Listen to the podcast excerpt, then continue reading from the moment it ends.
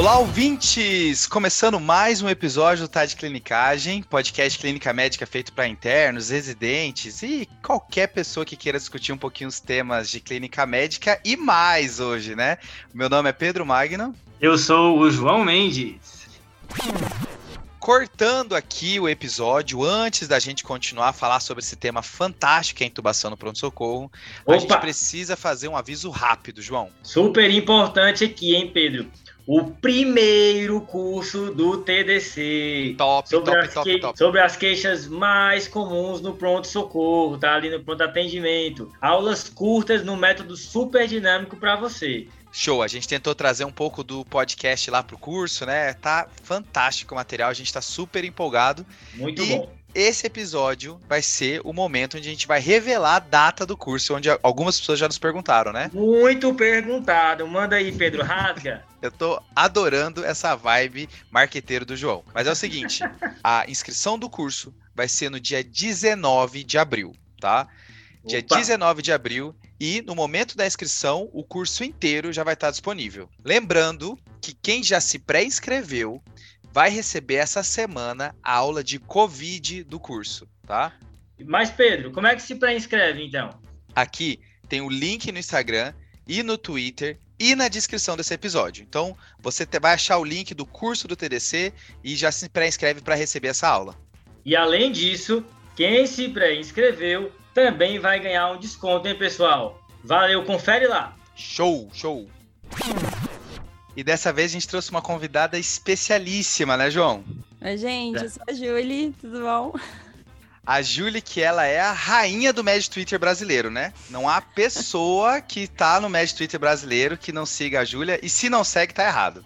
Estamos aqui com uma artista, viu? Para uma estrela. Se apresenta aí, Julie. Oi, gente. Ah, vocês são muito queridos, pelo amor de Deus. Ah, então eu sou a Julie, sou médica emergencista aqui em Brasília. Tenho a página Emergência Rules. Espero que vocês conheçam e gostem.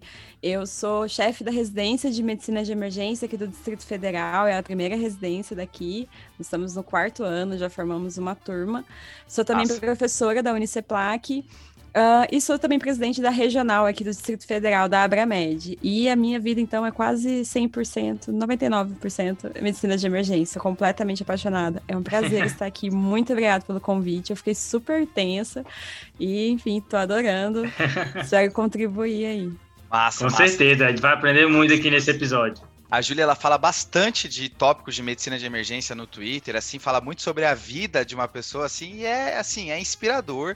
Conheço pessoas assim próximas da gente que se inspirou na Júlia e tomou como decisão fazer residência de Verdade. medicina de emergência. Então é, é um prazerzaço ter ela aqui para falar de um dos tópicos muito importantes que é a intubação, né, João? Exato, Pedro. A Júlia tem uma aula aí que ela fala eu não consegui entubar, e agora? E essa aula foi que inspirou esse episódio, né? Junto também com a questão da, do Covid e a necessidade cada vez maior de intubações. E realmente essa é uma lacuna que a gente precisa ir abordar e, e falar para todo mundo. E a Júlia, João, que ela tem um dos vídeos mais famosos de sala de emergência. Eu, eu usava uhum. esse vídeo por muito tempo antes de saber que era dela, que é a Viralizou. manobra é isso, que é a manobra de valsalva modificada. Quem jogar no YouTube agora, manobra de valsalva modificada, então uma manobra para reverter táxi super estável, ela faz a manobra perfeita, o vídeo é excelente, super didático e assim, ela viralizou com esse vídeo, né? É emocionante o vídeo. É emocionante. Muito bom. Então a ideia, pessoal, é falar um pouquinho sobre é, o paciente que eu não consegui intubar. Tem várias etapas da intubação que são muito importantes, que a gente não vai conseguir contemplar todas elas nesse episódio, mas a ideia é tentei intubar, não consegui e agora, né? Então é, é, a partir daí que a gente vai começar a falar hoje. E a gente podia começar com, com um casinho, né, João? Vamos lá, Pedro, manda bala. Aqui é o seguinte, ó. Vamos, vamos criar a, a cena, né? É um caso só pra gente nos situar, tá? Você foi chamado porque um colega seu tá tentando entubar, não tá conseguindo e pediu a sua ajuda.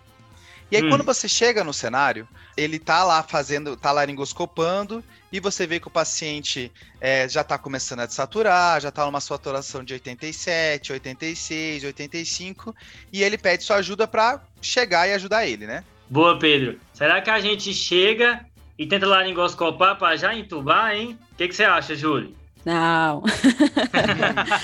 Fiquei só de ouvir. Já, a saturação foi caindo. Eu falei, ai meu Deus, agora, vem cá. Vamos, vamos começar o resgate desse paciente e repensar esses planos. Né? Tem uma famosa frase que é o seguinte: se você ficar tentando a mesma coisa várias vezes, você vai chegar sempre no mesmo resultado. Então, se você quer um resultado diferente, você precisa mudar, precisa mudar o que você está fazendo, você precisa mudar alguma coisa na sua técnica, você precisa reavaliar os planos.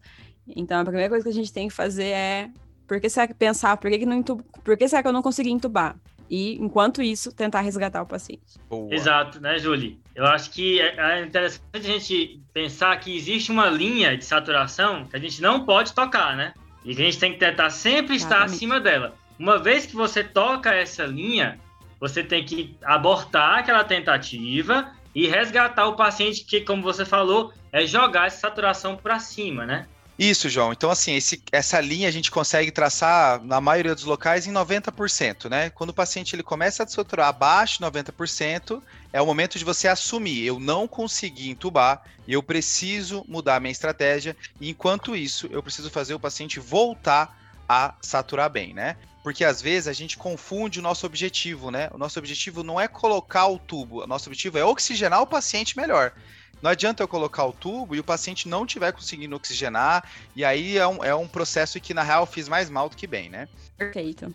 Eu costumo falar para meus residentes o seguinte, que a, o nosso objetivo quando a gente atende paciente na emergência, a gente tem que tomar um cuidado muito grande, porque a gente fica muito imediatista, faz parte do nosso trabalho, né? Então a gente só tá vendo o paciente naquele momento. É, e às vezes a gente acaba perdendo o que as nossas ações podem causar no paciente. Isso é muito importante. Então, essa é uma reflexão que a gente tem que se forçar a fazer. Se a gente, for, se a gente ficar vivendo só do momento, a gente pode perder isso, né? Perder essa crítica. E é importante a gente ter essa crítica. Porque o que a gente quer? Qual, como, é, né? É, como o Pedro falou, absolutamente perfeito. A gente tem que pensar no nosso objetivo. Qual é o nosso objetivo? Que o paciente vá para casa, que ele vá para casa bem. Ou seja, toda vez que o paciente satura, principalmente de forma crítica, morre neurônio. Então, eu já tenho uma perca neuro neurológica desse paciente. Eu não quero que isso aconteça. Toda vez que meu paciente satura, ele aumenta o risco de fazer hipotensão, fazer arritmia e ter parada cardíaca. É muito claro que toda vez que um paciente tem parada cardíaca, diminui a chance desse paciente sobreviver e sair do hospital. Então, a, meu paciente está grave, está na emergência, eu quero eu quero entubar ele, mas eu quero entubar ele para ele sobreviver aquele dano sem sequela que ele vá para casa. Então eu preciso minimizar o que as minhas ações, então o que a intubação pode causar de mal no paciente. Tem muitas formas da gente fazer isso. Isso mesmo, de nada adianta colocar um tubular sendo que a gente expôs o paciente a condições que podem trazer danos que a gente nem sabe, né?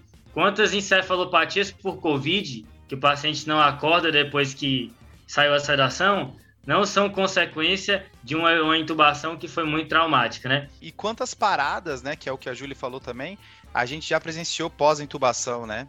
Demais, demais. E eu queria dar um dado, pessoal. Tem um estudo, o NIR 3, que pegou 17.500 intubações de 2002 a 2012, tá? Hum. A, a taxa de intubações que precisaram de mais de uma tentativa foi de 17%. Então, assim, ó, se você entubar seis vezes, você vai ter uma que não vai dar certo de primeira. Então, acho que é importante saber o que fazer a partir de então, né? E aqui a ideia, João, é que se você não quer cruzar essa linha de 90%, você tem que tentar aumentar o seu tempo de apneia segura, né? Esse conceito é top, hein, Pedro? Tempo de apneia segura. Que a ideia aqui é fazer com que eu otimize o máximo esse meu paciente para que eu consiga laringoscopar ele, fazer todos os planos, todos os processos de maneira tranquila, sem o paciente saturar e de maneira metódica. Se o paciente começa a saturar, é normal, é instintivo você ficar mais ansioso e você começar a fazer as coisas de maneira mais atrapalhada, tá? Tem um trabalho, João, que eu achei, com não é 17 mil intubações, que nem essa apelação que você mandou agora, mas tem 370 intubações e mostrou que para aumentar esse tempo de apneia segura foi significativo quando eu pré-oxigenei direito, que é um item que a gente não vai se alongar para falar aqui, mas é importante na intubação. E que eu achei bacana, João, é que hum. uma das coisas que ele mostrou estatisticamente significativo é quando fazia checklist. É a ideia de você você ver todas as etapas, ver se você preparou bem o paciente, está todo o material do lado, testado. Isso também aumentou o tempo de apneia segura, né? Fez o paciente desaturar com, com um tempo maior. E isso, isso é tudo muito Boa. importante, né? Por mais que a gente não vai se alongar aqui, porque a ideia é falar já a partir da falha, mas toda a ideia de preparação, pré-oxigenação é muito importante também, né?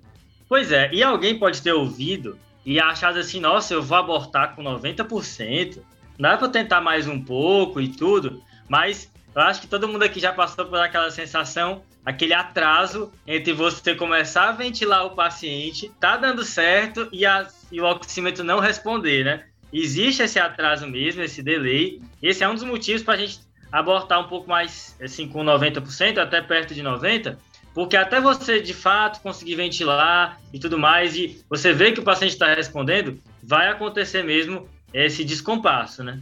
E a saturação cai muito mais rápido também, né? A saturação do 90 para 80, ela demora X. E do 80 para baixo é X dividido por 8 por 10, cada vez mais rápido. Não sei se Desce a ladeira. Aí. Fica que eu inventei uma conta no meio desse negócio, sei lá. Acho que deu para entender. Mas deu, cada vez mais rápido. E aqui, assim, voltando para nosso caso, então, o paciente já estava saturando 85, 86, está na hora de eu entender que eu não consegui entubar nessa laringoscopada, vou ter que parar e vou ter que tentar resgatar o paciente, como a Júlia mencionou. E aqui, para resgatar, aqui a gente vai criar uma bifurcação agora no nosso cenário. É o paciente que eu paro e vou oxigenar e consigo oxigenar esse paciente, e o paciente que eu paro e tento oxigenar e não consigo. A ideia é essa mesmo. Então você vai pegar o seu amigo e vai dizer, cara, calma, não tenta mais, vamos tentar levantar a saturação do paciente aqui. E a gente faz isso com a ventilação bolsa válvula máscara, né? O famoso AMBU. A gente vai tentar ambusar. Eu acho interessante porque a ideia que as pessoas têm é que é só apertar, né? É só apertar o ambu que dá certo. Mas essa habilidade era muito subestimada, tá? Tem um trabalho que avaliou só com R1, tá? Quantas tá. vezes você precisa treinar para poder ficar bom nisso? É interessante e, esse trabalho. E ambusar, você quer treinar a ambusada. Isso, a pessoa acha que é intuitivo, né? É tipo, eu, vou, eu preciso treinar para ambusar? E ó, depois de 25 vezes, 25 tentativas, a pessoa tinha uma proficiência de 80%. Ou seja, de cada 5 ela conseguia ventilar 4. Caramba. Ou seja, o que é pouco ainda, viu? O que é pouco. Então, assim, as pessoas querem muito treinar, né? Uma laringoscopia, aprender a laringoscopar direito, mas a condição de base para você induzir um paciente, tentar entubar, é saber oxigenar direito com o ambu, né? Saber fornecer ali a ventilação adequada com ambu e levantar a saturação do paciente, né? Perfeito. Eu vou falar que eu já presenciei muita gente ventilar paciente com BVM e, sinceramente, pelo amor de Deus, vontade de mandar sair da sala. Mas não faço isso. Mas eu acho que o preparo, né, ele vem muito antes, assim, antes, antes da primeira laringoscopia a gente, eu, a gente já, eu costumo falar de como que você tem que pensar como que vai ser os seus planos, né? Antes de você começar, de você preparar, quando você indica a intubação do paciente, começa a oxigenação imediatamente, já começa a preparar o paciente, vai fazer a avaliação do paciente para ver se esse paciente vai ter uma via aérea difícil. Será que eu vou ter dificuldade para intubar esse paciente? Será que eu vou ter dificuldade de passar o laringoscópio nesse paciente? Fazer essa avaliação, fazer a avaliação fisiológica desse paciente. Será que se eu demorar para intubar esse paciente, ele vai desaturar rápido? Depende depende da doença. Então, Covid é uma forma de pensar diferente. Será que esse paciente vai fazer hipotensão? Será que ele já está hipotenso, né? Melhor eu começar já, porque se eu demorar, isso pode acontecer. Antes mesmo de começar a laringoscopia, eu já estou pensando, o que eu vou fazer se eu não conseguir entubar esse paciente? Qual vai ser o meu próximo passo? E é importante que você pense nisso, que você compartilhe isso com a equipe. Se você não conversar com a sua equipe, sempre vai ter aquela pessoa que vai ficar assim: 98, 97, 96, 95, 94. E aí você acha que isso não é nada, né? Mas na hora isso vai triplicar a sua ansiedade. E aí, quando, quando chegar em 80, vai ter alguém gritando: tá 80, tá 80, tá 80. Então, assim, isso não ajuda em nada. Então, uma das coisas que faz parte dos planos, quando a gente passa os planos, é orientar a equipe: olha, se a saturação começar a cair abaixo de 90 e eu não tiver entubado, você vai me avisar quando. Eu só quero saber quando chegar em 90, porque em 90 é minha tomada de decisão. Boa. Quando a saturação chegar em 90, você vai me avisar. E aí, se eu não tiver conseguido entubado, entubar, a gente vai parar tudo e vai começar o resgate. Vou dar um exemplo que eu achei fantástico. Isso eu assisti. Foi, foi um podcast que eu escutei do Scott Weinhardt. Não sei falar inglês, tá? Então, assim, acho que vocês vão entender aí as palavras. E foi uma coisa que ele falou e eu vivi isso, assim, uma semana depois que eu vi o podcast. Então, se vocês viverem isso depois que eu contar isso aqui, vai ser legal, me falem. Mas, o que aconteceu? A gente já tinha costume de passar os planos tal. E aí passei os planos para a equipe, tá? A gente estava com uma com a residente, tava com a residente. E aí a gente estava usando o AirTrack, que é um dispositivo novo, né? Era uma viega que é, aparentemente não, não, não, era, não tinha indícios anatômicos de ser uma viega difícil. Então a gente escolheu usar o AirTrack para treinar, né? Que era um dispositivo novo pra gente naquela época e tudo. Eu uhum. tinha usado algumas vezes e passei para residente. E a gente preparou tudo para oxigenou a paciente, PA ok, tudo ok, conversou, avisou a equipe. Olha, geralmente a gente põe um interno para fazer esse papel de olhar, nada contra, ajuda muito. Ou alguém que tá lá. Fala, ó, você vai ficar olhando aqui os sinais vitais, a saturação. E aí, quando chegar em 90, você avisa. Quero quando chegar em 90. E aí, beleza começou e aí ela tava tentando laringoscopar e não, eu não tava vendo, mas tendo com dificuldade. Aí entrei, olhei, essa saturação mantendo acima de 90, a gente pré-oxigenou bem. Aí ela não conseguiu passar o tubo, daí eu entrei. Na hora que eu entrei, a saturação começou a cair. Aí a saturação chegou em 90, né? E aí o interno falou, bem tímido, né? 90. Aí a minha residente falou, 90, tá 90 saturação. E eu tava vendo a Viega, tava lá, eu tava vendo. E aí eu continuei passando, tentando, não, agora vai, o tubo vai descer, o tubo vai descer. Aí a minha fisioterapeuta virou e falou assim, doutora, peraí, você passou nos seus planos, você falou quando chegasse 90, você ia parar e resgatar a paciente, a saturação já tá abaixo de 90. Aí eu acordei. Então, aquele erro de fixação que a gente tem, porque acabou, quando a gente tava lá, ali na via aérea, a gente, é só, a gente, a gente só tá. Tudo que a gente quer na nossa vida é ver a glote. Eu Sim. quero ver as cordas vocais. Então a gente uhum. fica fixado naquilo. Então você precisa dar autonomia para sua equipe, você precisa deixar a sua, é, a sua equipe ajudar o paciente e te ajudar, né, de tabela. Porque o mais importante ali é a segurança do paciente. Não sei se vocês têm essa, esse costume de passar os planos antes de começar as intubações.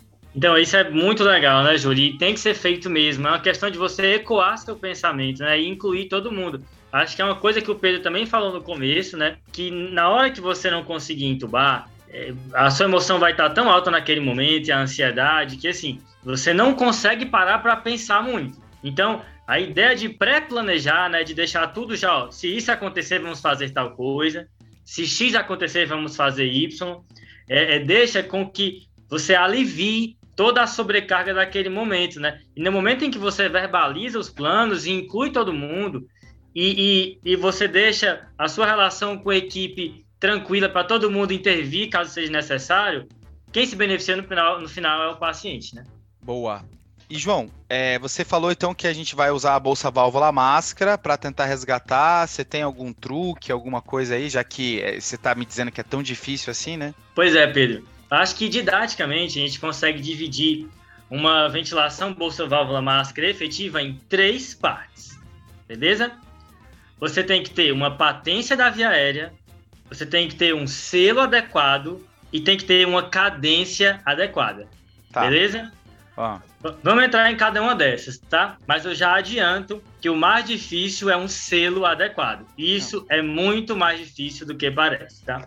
Mas sobre patência, que é o primeiro tópico, são aquelas manobras de aumentar né, a perviedade da via aérea, elevação do mento, anteriorização da mandíbula, é super importante mas o que eu vejo muitas vezes a galera esquecer são os adjuvantes, tá? Que no caso, o que a gente mais tem aqui disponível é a cânula orofaríngea, conhecida popularmente como Guedel. Ajuda muito quando você está precisando ventilar o paciente, passar uma Guedel, porque vai deixar a viela dele mais pérvia, beleza?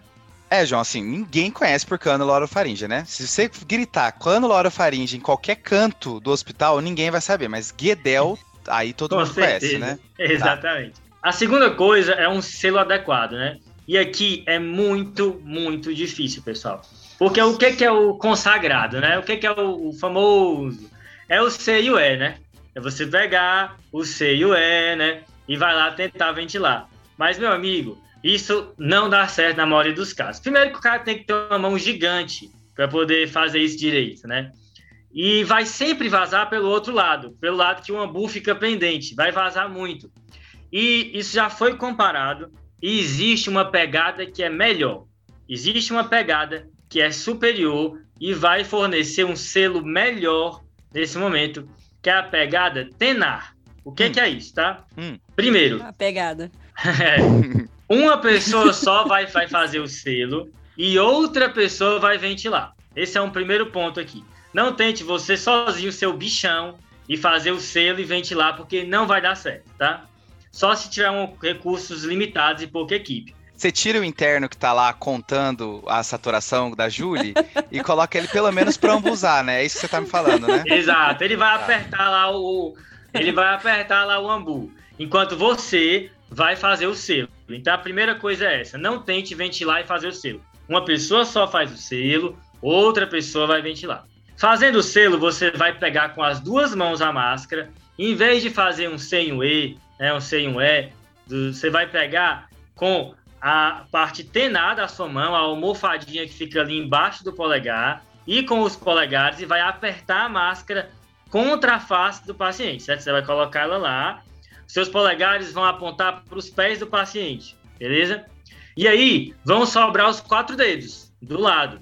Aí esses quatro dedos vão, vão pegar na mandíbula e fazer as manobras de perviedade da via aérea. Acho que o ponto aqui é que você faz mais força com a mão do que com os dedos, né? E aí é mais, é mais difícil de, de ficar cansado, né, João?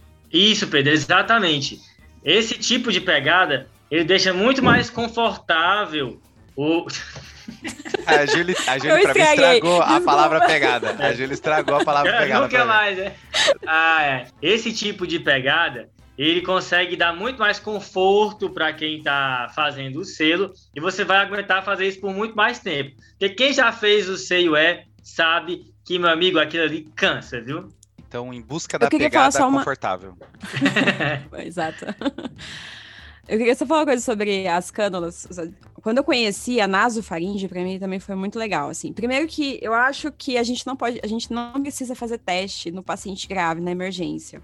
Hum. Então eu não tento ventilar meu paciente com a BVM para depois ver se vai funcionar ou não para buscar a Guedel. Então assim, se o paciente está bloqueado, então se o paciente está bloqueado, eu vou usar tudo que eu tenho de melhor nos meus dispositivos.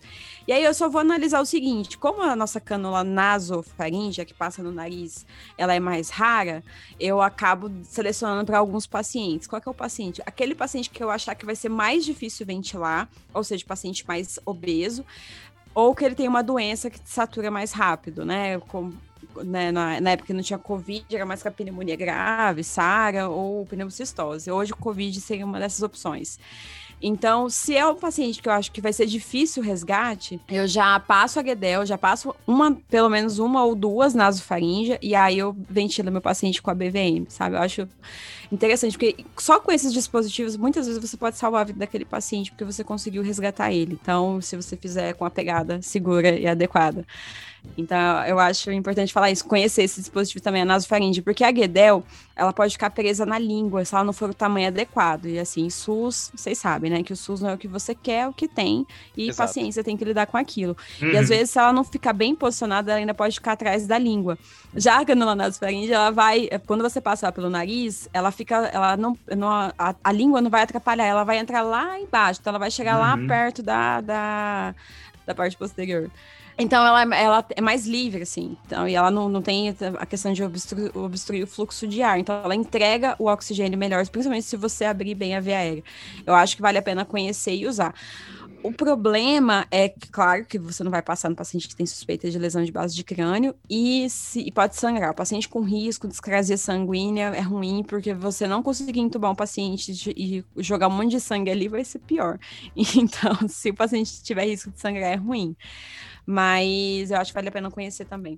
Eu fico me perguntando se a cânula nasofaringe tivesse um apelido, tipo Guedel, não ia ser mais popular, viu? Concordo. Eu acho que falta um apelido para esse dispositivo. Fica aí a, a, o desafio para o ouvinte. Então, João, você já falou da patência da via aérea, que tem esses dispositivos que a gente mencionou. Falou da sela, de selar bem, né? Da, em busca da pegada confortável. Uhum. E o terceiro ponto é a cadência, né? Exato. Aqui a orientação é não se emocione. Tá. Por quê? A gente orientou, né, aqui, que uma pessoa só vai apertar lá a bolsa do ambu. Só qual é o cenário? tá todo mundo ansioso, correndo. Uma pessoa vai e faz medicação, outra pessoa ali na máscara, e a pessoa tá só no ambu. Então ela descarrega toda a ansiedade dela apertando aquilo ali. E meu amigo, parece um fole, assim, um negócio que uma sanfona. Não é para ser assim. Bastam 10 a 12 inspirações por minuto, com um volume de mais ou menos 500 ml, certo?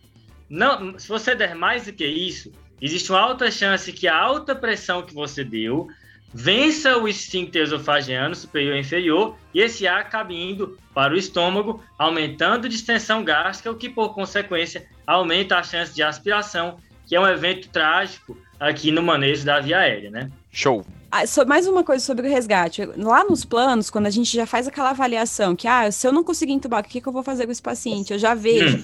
que o resgate desse paciente pode ser mais difícil, né? Vai ser mais difícil ventilar esse paciente por aqueles motivos uhum. que eu uhum. falei, paciente obeso, paciente que tem uma doença pulmonar grave, por exemplo, como o Covid.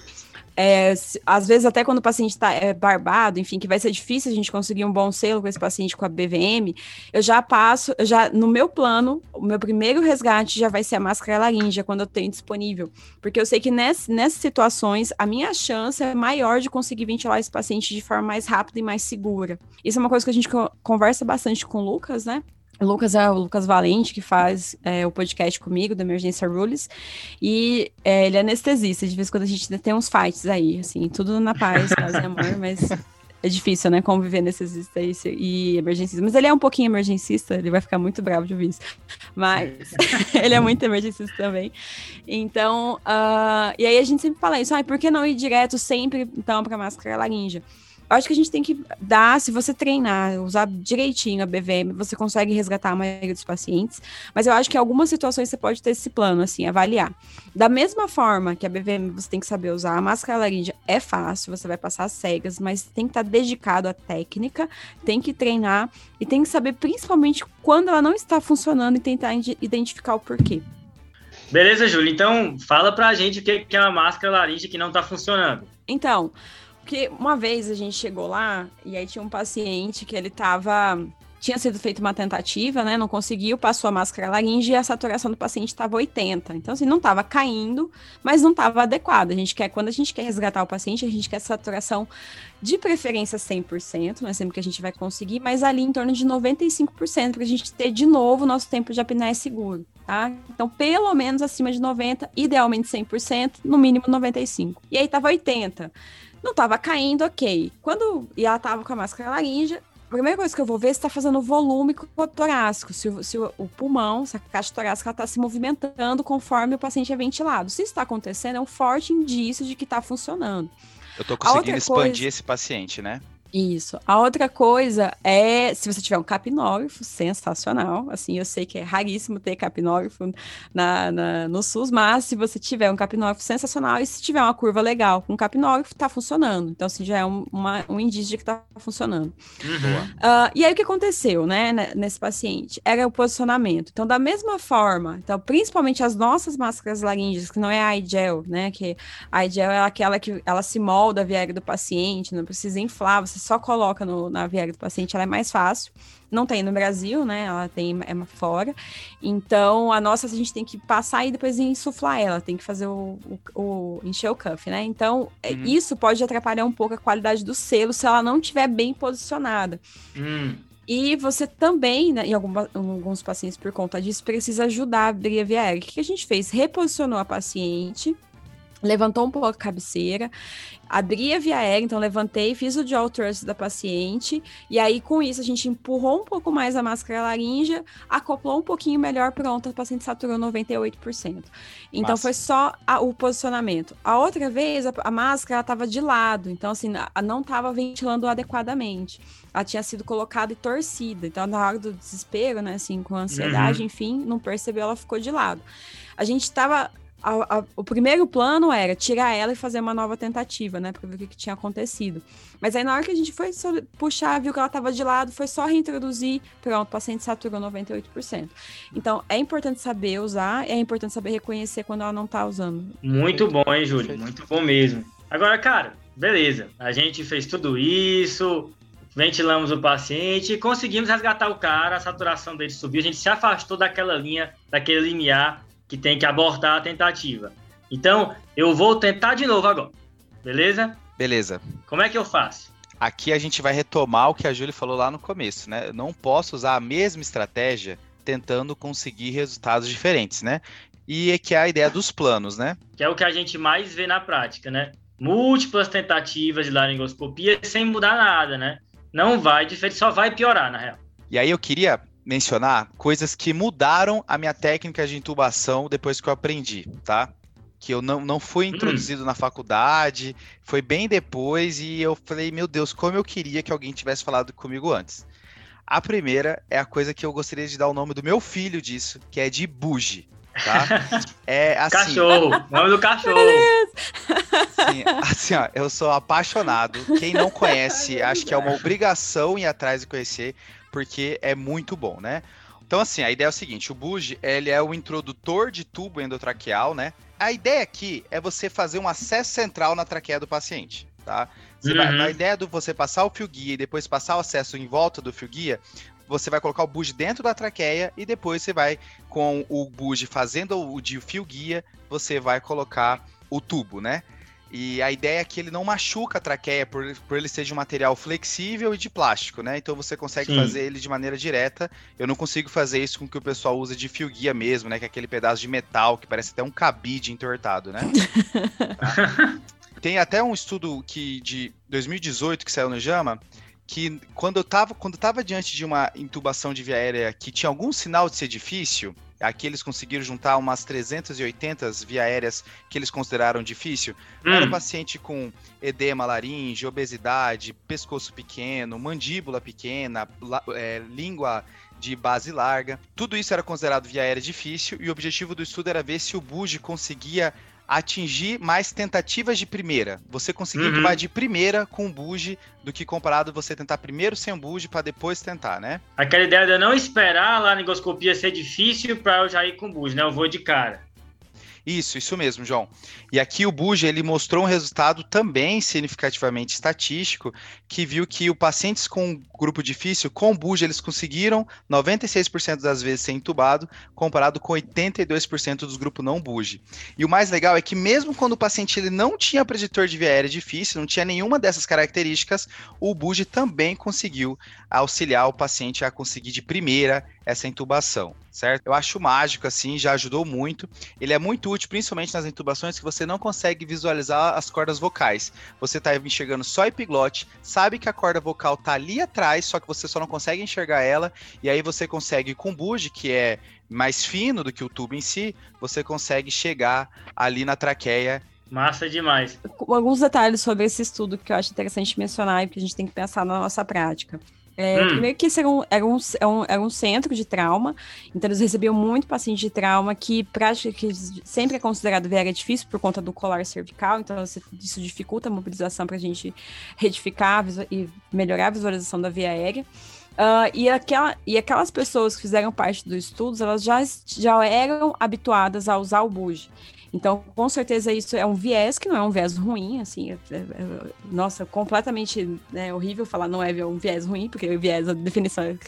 Enfim, vocês entenderam o que eu quis dizer. Entendi. Uh, mas que a gente tem que pensar no seguinte, que a gente precisa realmente é, praticar, né? Então, a gente não sabe se inicialmente, de cara, você já colocar uma pessoa que nunca entubou com buge, colocar na mão dela um buge, ela vai, já vai, isso já vai aumentar a chance dela entubar de primeira. O que que isso me fala? Que a gente precisa treinar também, porque existe uma curva, tá? Porque é um peso diferente que você tem que se acostumar a usar. Então, o tubo com guia é um peso, o buge é outro peso.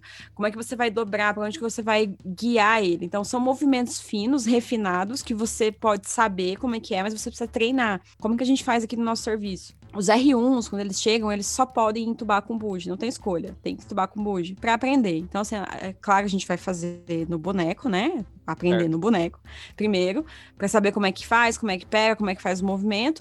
E aí, depois, quando vai fazendo o paciente, sempre usar o buge, para acostumar mesmo, mesmo na viária fácil. Quando chega no R2 e no R3, a gente abre a possibilidade de decisão.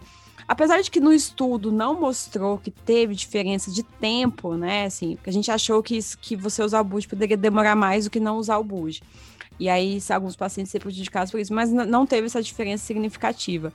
Massa demais. E se eu pudesse falar alguma coisa para todos os médicos do Brasil, é adquiram um buge, assim, sabe? Não é caro, às vezes o serviço tem, mas também para o médico adquirir não é caro, a gente gasta dinheiro com outras coisas também, e, que talvez não sejam tão essenciais quanto essa ferramenta, né? Que tem para a gente. E acho que, se tivesse que falar, acho que uma pegadinha que tem no, no né? É a questão de que quando você laringoscopa e passa o buge, não acabou ali. Que o comum é, cara laringoscopou, passou o buge, ah, passei, deu certo. E garanti, aí nessa ele... garanti.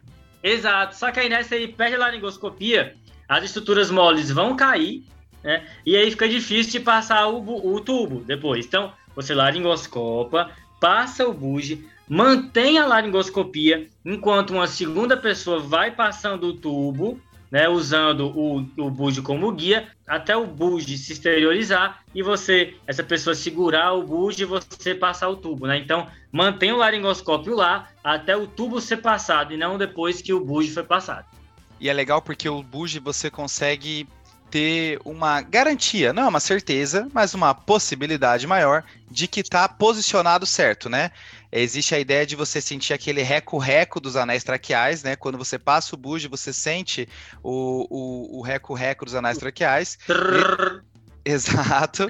É, nesse estudo, por exemplo, 91% das intubações com buge, eles sentiram esses anéis traqueais, né? Então é uma coisa que é provável de sentir, né? E uma outra dica é que o buge, quando está localizado na traqueia, né, quando você conseguiu de fato estar tá na via aérea, ele vai parar, né? Você vai passar o buge quando der ali 35, 40 centímetros de introdução, você vai chegar numa árvore brônquica já mais fina e não vai conseguir mais avançar. Então, se tiver no estômago, o buge vai inteiro. Se tiver na via aérea, o buge vai parar. É uma outra dica para saber que está lá, né? incrível. Quando você entuba um paciente que você claramente não conseguiria, só conseguiu por causa do buge, a vontade que dá é de abraçar o, buge, emoldurar. É muito... Não tem como você não se apaixonar pelo buge, é, é uma coisa sensacional. A segunda coisa que mais mudou a minha intubação, a minha, principalmente essa ideia de, da segunda tentativa, né, mas que eu posso usar desde primeira, ah. é a laringoscopia bimanual, né? Aqui a ideia é o seguinte: você vai, enquanto estiver laringoscopando, você vai é, palpar a cartilagem tireoide e vai tentar ver qual é a melhor posição do paciente. Aonde que eu mexendo para cima, mexendo para trás, para o lado esquerdo, para o lado direito, qual é a posição que fica mais fácil visualizar as cordas vocais. E aí com isso você consegue, é bimanual, porque você vai pedir para uma outra pessoa é, ficar naquela posição ali que você encontrou, personalizada para o seu doente, né, individualizada, e aí você vai conseguir, com essa posição, é, visualizar melhor as cordas vocais e fazer a intubação, né? É, dar umas dicas aqui, né, de quem vai ajudar o intubador nessa hora, que às vezes as pessoas meio que tá vendo ali que a pessoa que tá com dificuldade quer ajudar e aí pode acabar atrapalhando, tá? Ah, sim, Primeiro, né? sim. Primeiro, a diferença entre manipulação é, bimanual da laringe Segundo é o burp e por último o, o Celic. Celic a gente não faz na emergência, tá? Celic é para a gente diminuir o risco de broncoaspirar comprimindo a cartilagem cricóide contra o esôfago. Certo. É uma pressão que a gente faz direto no, no pescoço do paciente, assim, uma força direto. Aí foi criado para isso. Que pode atrapalhar, na verdade. Então a gente tem um estudo mostrando além de ninguém fazer a força adequada, então não diminui o risco, estão fazendo, não fazendo os pacientes broncoaspiram igual, a segunda coisa é que em algumas situações pode, na verdade, dificultar a visualização da aérea, porque é uma força às cegas feita sem a intenção de melhorar a laringoscopia. Boa. Burp já é uma, uma, um movimento às cegas que o seu assistente vai fazer. Ele é um movimento fixo, que é o back up right pressure. E aí, então, a pessoa vai fazer, vai empurrar para trás, para cima e para direita. Uh, e só que a pessoa, o seu assistente, ela não tá vendo. Funciona a maioria das vezes, mas não é 100%. Uh, porque quem tá. O intubador é que vai saber, porque cada paciente é uma anatomia diferente. Então, é exatamente como o Pedro falou, né? O ideal é que seja personalizado e que seja em, é, em tempo real e que você tenha um feedback imediato. Então, se você está fazendo a mobilização do pescoço do paciente, você está vendo o que está funcionando ou não. Mas às vezes a pessoa que está laringoscopando, ela fica ali fixa no negócio da laringoscopia, querendo ver a via aérea, e ela, né, às vezes dispersa ali da. da fica no erro fixo da, da fixação e dispersa das outras possibilidades. Uhum. você chegar de uma vez e empurrar o pescoço, isso pode atrapalhar. Às vezes a pessoa estava até vendo, entendeu? Mas ela estava tentando, sei lá, mobilizar melhor. E aí você pode fazer ela perder completamente, às vezes atrapalhar, deixar ela mais ansiosa. O ideal que eu, que eu oriento é fazer o seguinte: você acha que se eu fazer a pressão na cricode pode te ajudar para ver se a pessoa responde, tá? E se você for fazer esse movimento, iniciar de forma é, mais suave, assim, não, não apertar de uma vez, mas de forma mais suave para ver se a pessoa responde. A ideia é não se emocionar, né, Júlia? O pessoal é. às vezes se emociona, eu vou ajudar valendo aqui, quer ver que agora vai dar certo. É ir com calma, ver se de fato a pessoa está precisando dessa ajuda e tentar ver com a ajuda dela, que ela que está vendo onde é que está a traqueia, é, saber a melhor posição do paciente, né? Boa, pessoal. Então, assim, a gente já falou do BUS, né, amado por todos, das manobras de manipulação externa da laringe, e que a gente vai fazer é laringoscopia bimanual, não vai entrar aqui o SEDIC, e essa é melhor do que o BURP. E tem algo mais, Pedro, que a gente pode fazer? Tem outras coisas, João. Acho que uma última dica, assim, para dar para o geral é o posicionamento do paciente, né? Acho que volta hum. e meia você chega numa intubação que não está dando certo e aí percebe que a, o posicionamento não é ideal. Lembrando Esse que aí. Lembrando que aqui o ideal é o coxim estar tá na região occipital para ficar naquela posição do cheirador, né? Onde o pescoço ele fica mais para frente e aí você consegue alinhar o meato auditivo externo com a fúrcula external. Né? Então a ideia é que a orelha, a, a, altura da orelha vai ficar bem na região do externo, e aí nisso, para atingir essa posição, o pescoço tem que estar um pouquinho mais para frente, e aí com isso eu consigo alinhar os planos e entubar melhor. Às vezes o pessoal acha que ah não, é melhor eu colocar o peito para frente, e colocar aquela, aquele coxim interescapular, mas aqui eu não alinho meus planos desse jeito, fica mais difícil, né? É, uma dica legal também é lembrar que o rosto do paciente vai ficar rente com o teto. Isso é Boa. é legal, assim. Então, a, na posição, quando o paciente está na posição do chegador certinho, o rosto dele vai ficar rente com o teto. E aí, quando a gente fala na posição do chegador, é legal todo mundo fazer isso. Quando a gente vai chegar algo, né? A gente faz assim Daí a gente eleva o, a, o rosto, né, o pescoço, e isso para poder entrar mais ar e retificar a via aérea. Então a gente sente o cheiro melhor das coisas. Por isso que é a posição do cheirador. Então é isso que a gente Instintivamente a gente é já se posiciona melhor. É. Olha só, a natureza. e aí, pessoal, se você mudou a estratégia, continuou não conseguindo entubar, o paciente desatura, tem que resgatar de novo, e você laringoscopa de novo, muda alguma coisa, continua. Nesse momento, quando você faz três laringoscopias e o paciente não consegue ser entubado, você, o paciente acaba desaturando, esse é o momento que você tem que decretar que você está diante de uma via aérea falha. Eu, eu não gosto de colocar o um número, né, sabe? Porque eu vejo que as pessoas às vezes ficam muito fixas nisso, né? Ai, três vezes é via aérea falha, pronto, não vou fazer mais nada. Vou pegar o paciente com essa máscara laranja aqui e vou embora. Tá. o que não, não, necessariamente é ruim, mas calma. É, então, essa definição de livro é para a gente poder fazer estudos, para a gente comparar os cenários, comparar os serviços, poder comparar os trabalhos, que a gente Boa. precisa de números e regras, né, para a gente poder fazer isso, ter uma comunicação efetiva entre o mundo. Mas na prática, então, né, o que significaria isso? Então, se você pegar o cara mais experiente, que realmente tem experiência, não só mais experiente da sala, porque mais experiente da sala pode ser, sei lá, três meses de formado, né? Um tem três meses e acabou de formar. Então, tá bem. também não vai servir. É o plantão então, você... que é dois, dois recém-formados e o mais experiente é aquele que, que pegou o diploma primeiro, né? É, não façam isso. Não dê plantão só dois recém-formados. Tá. Mas pode dar plantão recém-formado, mas não os dois juntos, pelo amor de Deus. Não cometa esse erro que eu cometi. Então faça isso. Então... Culpado também. É... então só pode falar, né, quem já passou por isso. Então é o mais experiente da sala que tentou três vezes e aí ele não conseguiu entubar.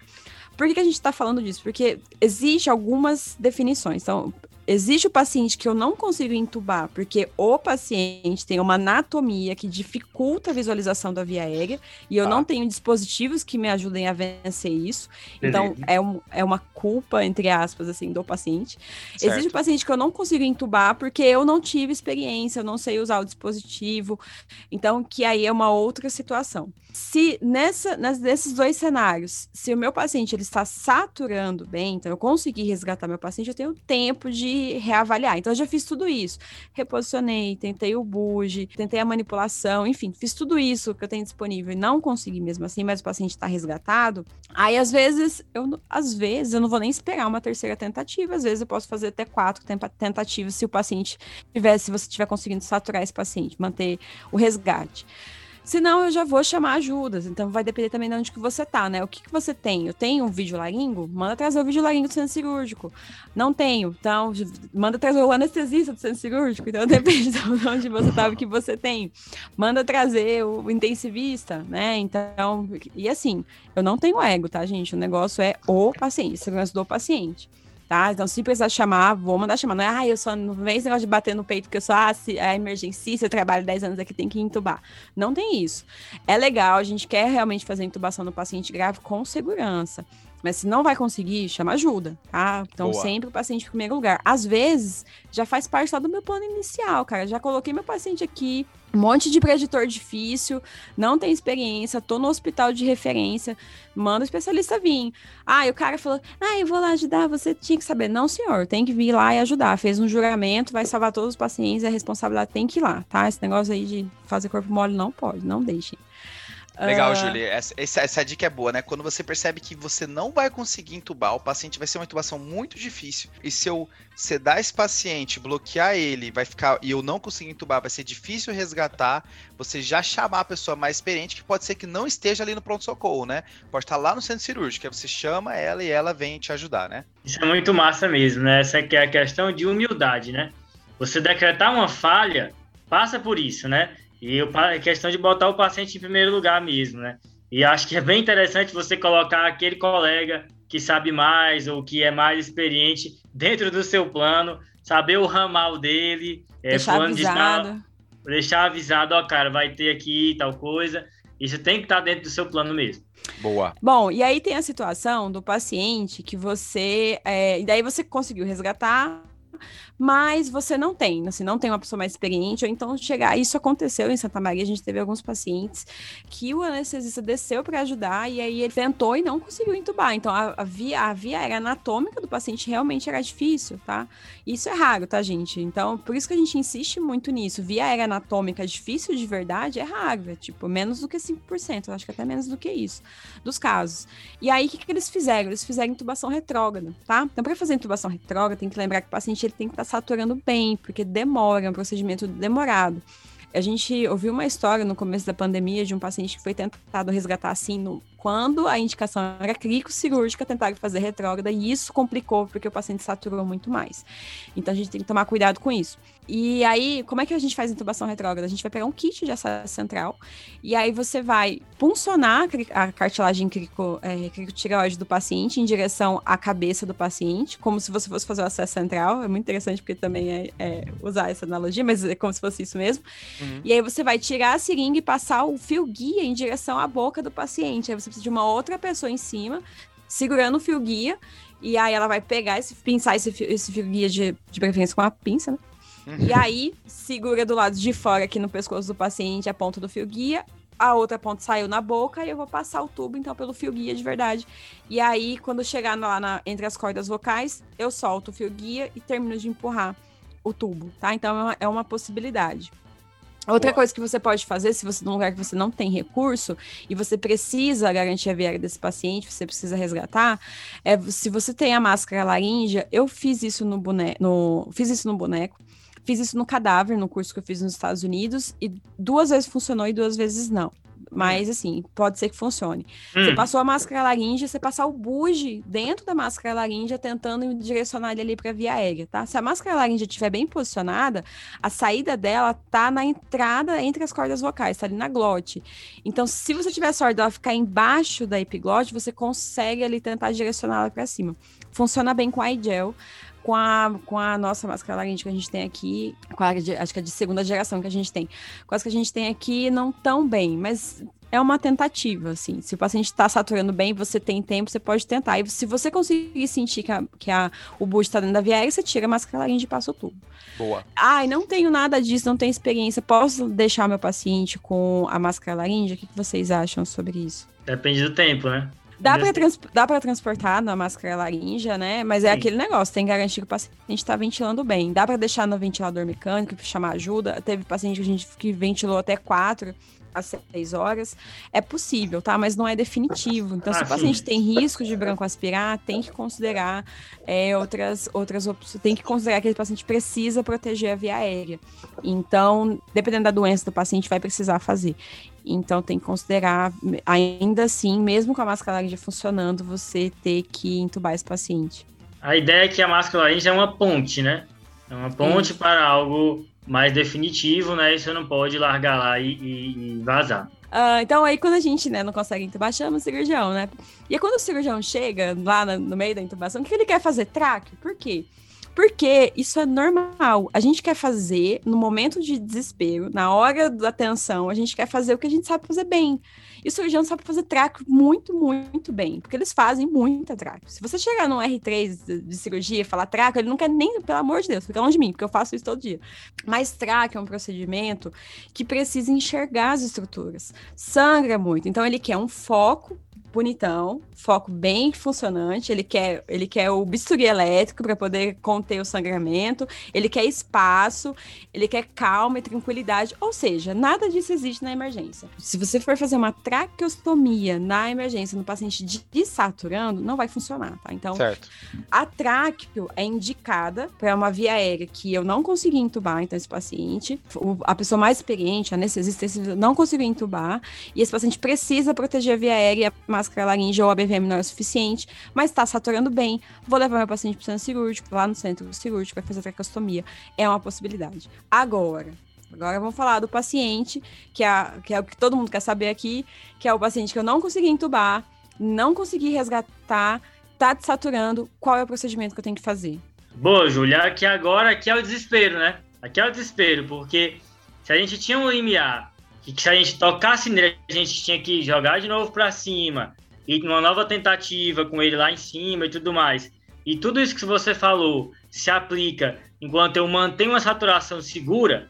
Existe o outro caminho, que é o caminho ruim, que você que pode acontecer às vezes, que é você parou de laringoscopar, tentou resgatar, mas não conseguiu. Mesmo usando a sua melhor técnica, com selo, aquela pegada tenar que a gente falou, não deu certo, né?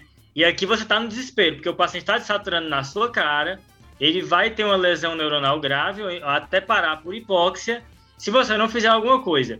E o que, que a gente tem à disposição, então? Ah, esse é o momento ideal da gente fazer a cricotireoidostomia cirúrgica. Exato, né? Um procedimento que ninguém é para ser experiente, né? Começa por aí. Porque é uma coisa que é rara da gente fazer. Então, se você é, não vai pegar muita mão, mas eu acho que o mais difícil, né? É você indicar, porque é, é um você cruza o rio, né? Então, o difícil é isso, é indicar porque é uma coisa que a gente não faz, mas ao mesmo tempo precisa ser feita. Então, vamos só tentar transportar o nosso ouvinte para essa situação. Você está de cara para o paciente, ele está desaturando, você está apertando aqui o ambu, apertando a máscara e não está dando certo. Aqui é um momento crucial de tomada de decisão. Pessoal, a gente não está conseguindo entubar e não está conseguindo oxigenar. Né? Você é interessante declarar isso, né, para a equipe saber e, e, tomar a decisão agora de que essa é uma via aérea falha. Agora é uma via aérea falha por uma definição diferente que a gente estava comentando anteriormente, né? A gente mencionou uma via aérea falha quando depois de um número de vezes que a gente tentou laringoscopar não deu certo. Essa é porque eu não estou conseguindo resgatar meu paciente. E aqui é um nível de urgência maior, porque tempo a gente não dispõe agora. E aí, o caminho aqui é o seguinte: eu vou tentar uma cricotireoidostomia, eu vou seguir nela, mas eu posso, se eu tiver à disposição, tentar uma máscara laríngea, né, um dispositivo extraglótico, mas apenas uma tentativa se ele tiver à minha disposição. É aquela ideia que a Júlia mencionou de você tentar melhorar a sua oxigenação, né? Com a máscara laríngea, né? É interessante, assim, exatamente como você falou, João. O mais o procedimento é fácil, gente. Acreditem em mim, é fácil. O procedimento é fácil. Eu nunca fiz, ainda. Não no paciente. Nossa, que sacanagem, né? Mas é fácil. A gente tem lá na Emergência Rules, se você for lá procurar nas nossas stories, na, nas nossos destaques, tem um, um videozinho lá falando como treinar a cricotirassomia cirúrgica, tá? É bem legal, você pode mandar Massa. imprimir o modelo 3D da, da traqueia, é uma traqueinha que foi a, Sarah, a a Laura Dungan, que é uma médica emergen... é uma médica anestesista australiana, não inglesa, inglesa, que ela criou esse modelo 3D, ela desenvolveu e aí ela fez um trabalho e disponibilizou de graça para todo mundo ir lá e baixar esse, uh, esse código, né, para poder, eu não sei como é que funciona isso, mas assim, é um negócio que você pega lá e manda para impressora 3D e ela imprime. Tá. Uhum. Deve ser bem complicado, mas enfim. E aí você usa isso, a gente passa uma fita adesiva, como se fosse para fazer de membrana, coloca ali um pouco de gás para fazer como se fosse tecido subcutâneo, passa por cima um plástico para fazer a pele.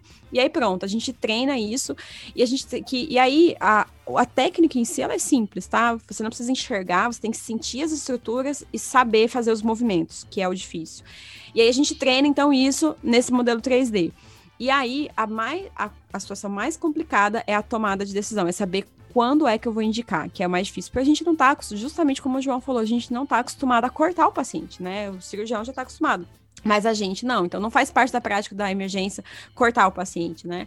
Então, é, vira uma situação realmente de estresse, porque você vai fazer uma lesão. Numa situação que o paciente está saturando, que se você não fizer nada, sabe que ele vai parar. Então, realmente é difícil tomar essa decisão. E isso você tem que decidir antes, tá? Lembrando que no momento de, é, de desespero, no momento de crise, a gente não vai se elevar à complexidade da crise. Então, eu não vou ser tão boa quanto a minha crise. Eu vou ficar preso no nível do meu treinamento. Então, quão melhor for o meu treinamento, vai ser, vai, vai então dizer, vai ditar quão melhor eu vou responder àquele momento de crise. Tem que treinar, gente. Ninguém sabe com esse pensamento assim, tá? E aí, então, qual que é o meu momento, né? Como é que a gente trabalha isso? Como é que a gente discute isso?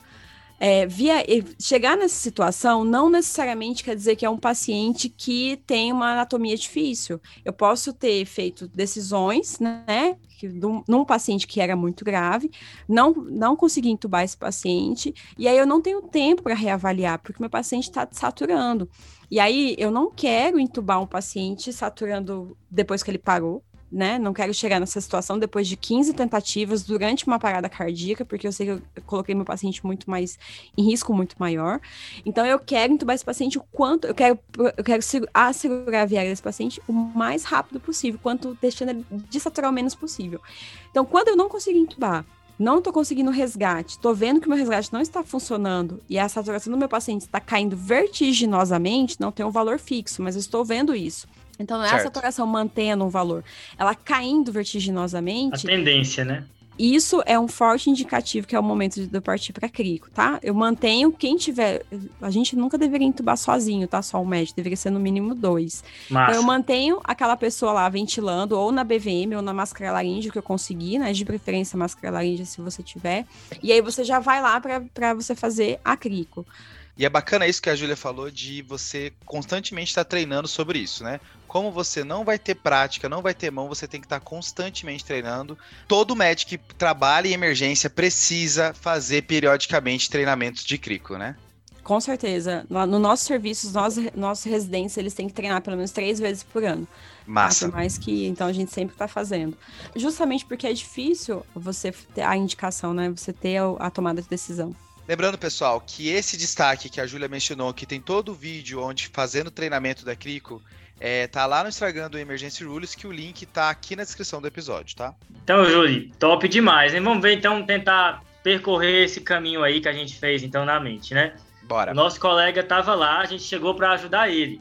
Tentou ajudar o cara. Ele chamou a nossa ajuda, tava saturando 80 e poucos por cento. Primeira coisa é, para e tenta resgatar o cara. Beleza usa toda aquela técnica que a gente falou para oxigenar direito.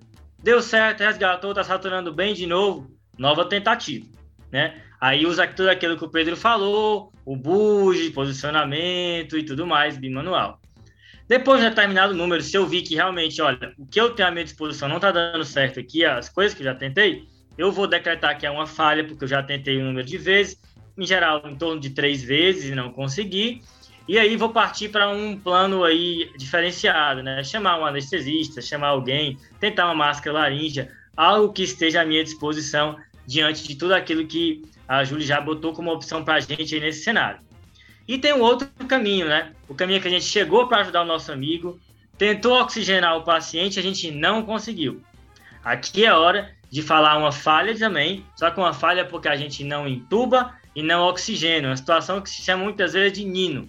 E aqui, pessoal, você pode tentar um dispositivo extraglótico, se tiver à sua disposição, uma máscara laríngea, mas talvez o paciente vá acabar mesmo tendo que passar por uma cricotireoidostomia, que a gente já falou aqui os caminhos para você fazer, tentar e treinar, beleza? Boa. E para, então, toda intubação que a gente faz hoje lá no nosso serviço, a gente tem, é, a gente prepara o material, é o tubo, o tubo, às vezes com guia, às vezes não, sempre vai ter um bujo do lado, sempre vai ter uma máscara laríngea e sempre a gente vai ter um bisturi, uma lâmina de bisturi, um buge, o buge que já vai estar tá lá para isso, e um tubo 6, tá? Caso a gente precisa fazer acrílico, sempre tá lá separado, tá? Não deixa para você tá lá no momento, não, não conseguiu, o paciente tá te saturando, e você falar, traz um bisturi, traz uma lâmina, aí vai alguém buscar lá, não sei na onde, aí começa a abrir as gavetas, e não enxerga nada, porque na hora do desespero ninguém enxerga.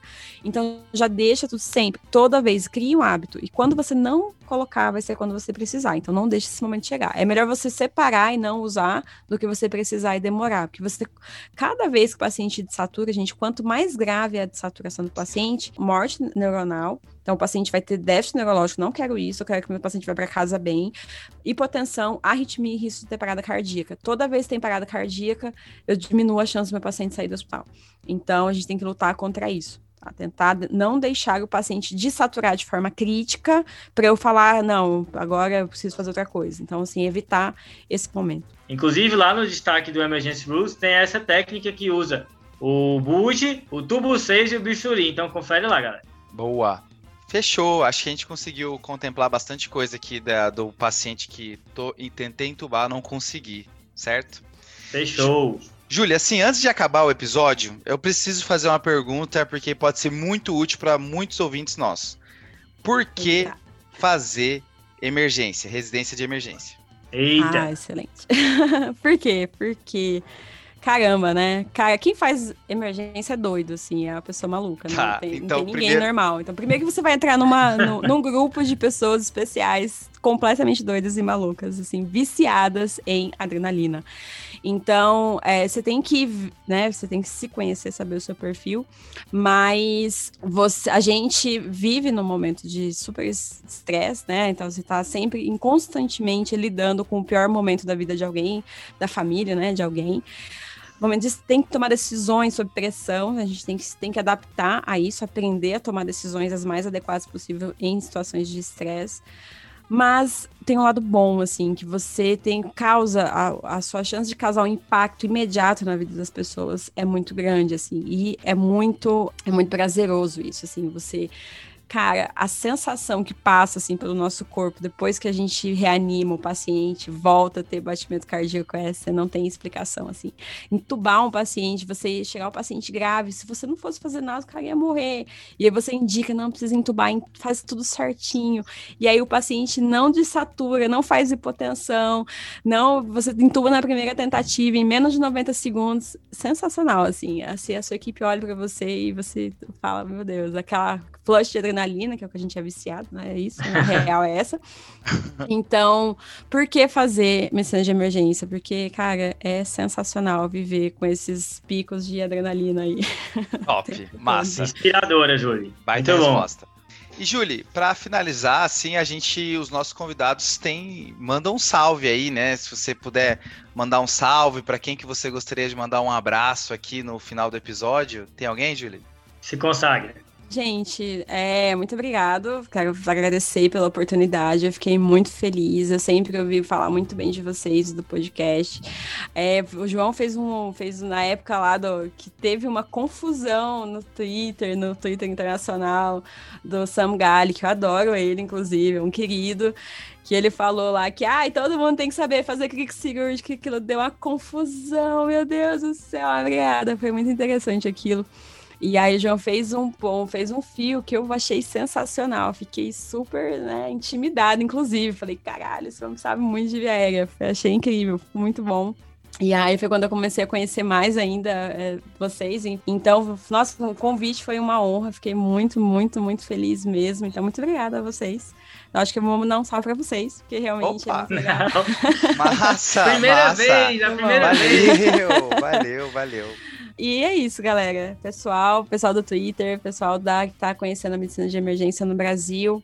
Nós somos novos como especialidade, o amor, é, enfim, só cresce cada dia mais. Vale a pena, conheça, veja se você tem o perfil, né? Acho que a gente tem que se conhecer primeiro. E eu tô à disposição, gente. Eu tô, amo falar sobre medicina de emergência. Quer me convidar para falar sobre a especialidade, sobre a residência, sobre a intubação? Pode me chamar. Tem a. Estou no Twitter, né? Como Julie Santos ER, que é de Emergência Rules. Tem a página no Instagram, Emergência Rules, R-U-L-E-S. Tenho a página na internet, o site Emergência Rules também, que a gente tem alguns conteúdos lá. Tem no YouTube, mas no YouTube a gente usa mais para fazer transmissão online. E é isso. E aí vocês podem entrar em contato à disposição. Muitíssimo obrigado. Foi um prazer, adorei, amei estar aqui. Me chamem mais vezes, por favor. Então, achei muito legal. Vou chamar também vocês para participar do Emergência Rules, nosso podcast, que a gente também tem um podcast, verdade. Uh, e é isso. Muito obrigada. A gente que agradece, Júlio. Tudo isso que você falou vai estar aqui na descrição do episódio para o nosso ouvinte que quiser lá seguir. Muito obrigado pela sua presença, Júlio. Voltando aqui, pessoal, a gente acabou de gravar com a Julie, né? Foi um episódio excelente, cheio de dicas. Bom demais. Mas está na hora da gente fazer a nossa finalização do episódio, né, João? Como sempre, né? Tradição aqui no TDC. E aí a gente tem que começar, Pedro, respondendo o desafio da semana anterior, né? Boa, boa. O episódio anterior foi sobre agitação no pronto-socorro, né? Foi com um convidado especial, Douglas Soares, né? Exato, né, Pedro? Foi perguntado, então, sobre um paciente que tomava algumas medicações é, da psiquiatria, né? E que chegava aí com um quadro de febre no pronto-socorro, né? E aí tem um detalhe nas medicações dele, né? Que já foi, inclusive, tópico no TDC de um vídeo lá no Instagram, que era a resposta do caso, né? Verdade. Era o uso de clozapina, pessoal, que pode precipitar a granulocitose, né? Uma complicação grave dessa medicação que tem que ser lembrada. Então, o paciente chegou com um quadro possivelmente infeccioso no pronto-socorro, especialmente com febre, e está tomando clozapina, você tem que pedir um hemograma para pesquisar a granulocitose, beleza? Grave isso aí. Boa! Tem um vídeo do Rafa lá no nosso Instagram falando tudo sobre isso, bem legal. E Pedrão, o desafio dessa semana vai ser como? Cara, desafio com intubação, eu criei um desafio diferente, né? Era para era para ter sido a Julie que fazia o desafio, né? A gente ter jogado essa resposta para ela, mas a gente acabou esquecendo durante a gravação. mas seguinte, ó, vamos lá, vamos tentar fazer um desafio. Você chegou no plantão, Manda aí. tá? Você chegou no plantão, na sala de emergência, e o, te passa um caso de um paciente que tinha recém sido entubado por rebaixamento de nível de consciência. Uhum. E aí, quando você vai examinar ele, percebe que o paciente está ficando hipotenso, abrindo um quadro de sepse, e já no exame físico você percebia já um enfisema subcutâneo difuso, apesar do paciente não ter nem passado acesso central, nem nada disso. A primeira coisa que eu ia perguntar era de acesso. Não, não tem, não tem, tá? E a única coisa, João, que puxa da sua memória é que Hum. o plantonista anterior falou que precisou gastar cinco tubos nessa intubação. Rapaz, Tem alguma coisa aí, né? tem algo aí, viu? Vamos lá, vamos ver quem que vai acertar aí. Boa, essa daí é capciosa. Fechou, João. E tá na hora dos salves, né? Você tem algum salve para dar? Tenho sim, Pedro. É para Vivian Almeida, lá da Universidade Federal de Sergipe, que mandou que estava em dia com os episódios tá, de clinicagem e estava escutando de novo, tá? Que estava com casos parecidos inclusive, mandando para os coleguinhas, hein? Valeu, Top. Vivian. É isso mesmo, espalhando a palavra do TDC por aí. Abraço, Vivian. Show. E o meu salve vai pro Marcelo. É um salve antigo, tá? Ele pediu faz tempo. A gente tem uma lista de salve que a gente vai começar a correr atrás agora dessa lista. Aham. E o, o nosso salve agora vai pro Marcelo Vale. Ele é um residente de clínica no Rio de Janeiro, no Hospital Central da Polícia Militar. E ele falou que ele assistiu o episódio de hepatite, João. Episódio número 9, com Fábio é- Azevedo. Grande Fábio. Esse episódio é muito bom, muito bom. E aí ele falou que ele, ele ouviu esse episódio e ele fez uma nova ligação com a LT e TGP, tá? Mais um desse tópico polêmico. É sempre ruim, né? Existe uma regra. Nenhuma associação dessa é boa, tá? A to Ai, toda maneira que alguém decora é ruim. Mas ele falou que o ALT, o L, lembra de liver e o ah. TGP, ele lembra de patócito, que é hepatócito. Aí é ah, P não, e. Cara. Muito ruim, muito ruim. Mas o abraço tá dado, Marcelo. É um salve para você e para todos os residentes de clínica aí do Hospital Central da Polícia Militar. Valeu, Marcelão. Um abraço. Abraço. Fechou. Valeu, Fechou, valeu, valeu, valeu, falou, falou, falou, falou, falou.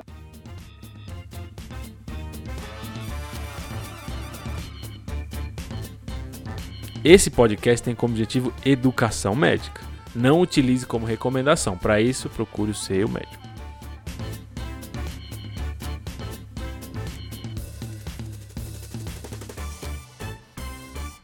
É... Tô imaginando uma criança chamada Bugi agora. Bugi, Bugi. Bugizinho. Sai, sai daí, Bugi. Sai daí, Bugi. Desce. Não, o cachorro. Né? É bom para nome de cachorro, para nome de animal. Fica a dica aí para os ouvintes.